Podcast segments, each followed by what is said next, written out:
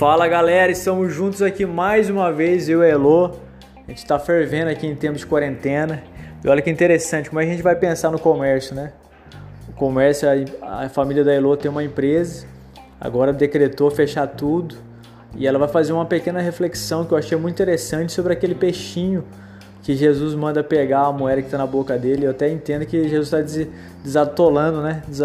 como é que chama aquele negócio? Desengasgando o peixinho e ainda provendo aquilo que é necessário. Então, Elô, a sua experiência de ser uma família empresarial, como é que vocês estão lidando com a situação? Oi, Diogo. Olá, pessoal. Então, é uma situação assim de confiar completamente, porque a cada, cada momento, cada dificuldade a gente vê que se a gente não entregar na mão de Deus, realmente a gente fica doido, porque as situações vêm, as necessidades, os problemas e o comércio é aquele alto e baixo e a gente sabe da importância hoje atual de evitar a contaminação, mas a gente tem uns compromissos que tem que ser pagos, mas a gente não sabe como fazer. Então é nessa hora que Deus fala que a gente tem que confiar plenamente. É isso aí, pessoal. Mesmo em meio à crise, nunca, podemos esquecer do Salmo 91, Salmo 23.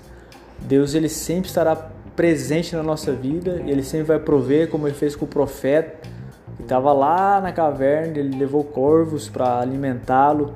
Então não se preocupe. Deus é especialista em pegar coisas pequenas e transformar em coisas grandiosas, multiplicar aquilo que é pouco em coisas grandes. Então, se você tem um comércio, você precisa honrar suas dívidas, o seu investimento. De uma coisa nós temos certeza: Deus ele nunca falhou, não vai ser agora que ele vai falhar, ele vai prover todas as coisas de maneira absoluta. Só para você ter um exemplo, que não é um exemplo que se compara ao que nós estamos vivendo, mas quando eu fui casar, eu ganhava 600 reais por mês. É, não vou falar em que contexto eu estava, a Erika trabalhava no comércio, não tinha condições nenhuma.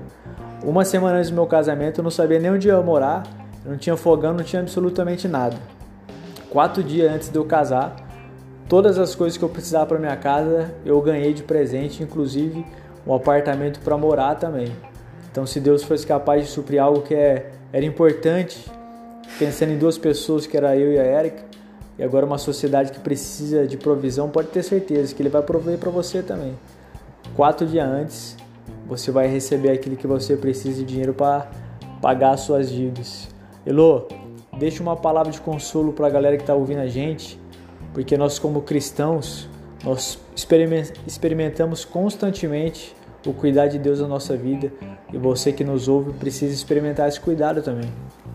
Ah, então, Diogo, é, assim, a palavra que eu tenho é que a gente tem que estar tá confiando, por mais que seja difícil olhar além, mas eu também tenho vivido a provisão de Deus porque a minha família tem construindo uma casa e assim, a gente falou assim, é um desafio muito grande, mas a cada dia que passa, Deus abre portas que a gente não imaginava. Em um momento que fala assim, a crise vai vir, Deus provê de outras formas.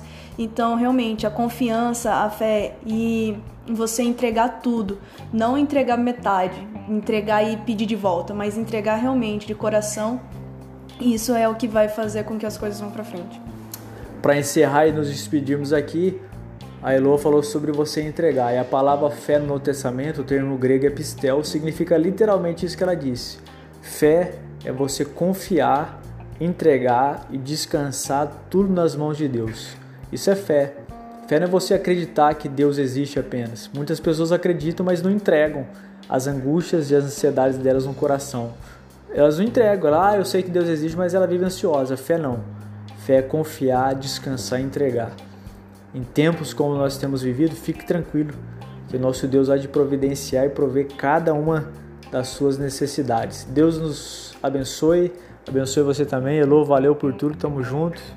Valeu, Diogo, mais uma vez pela oportunidade. É nós.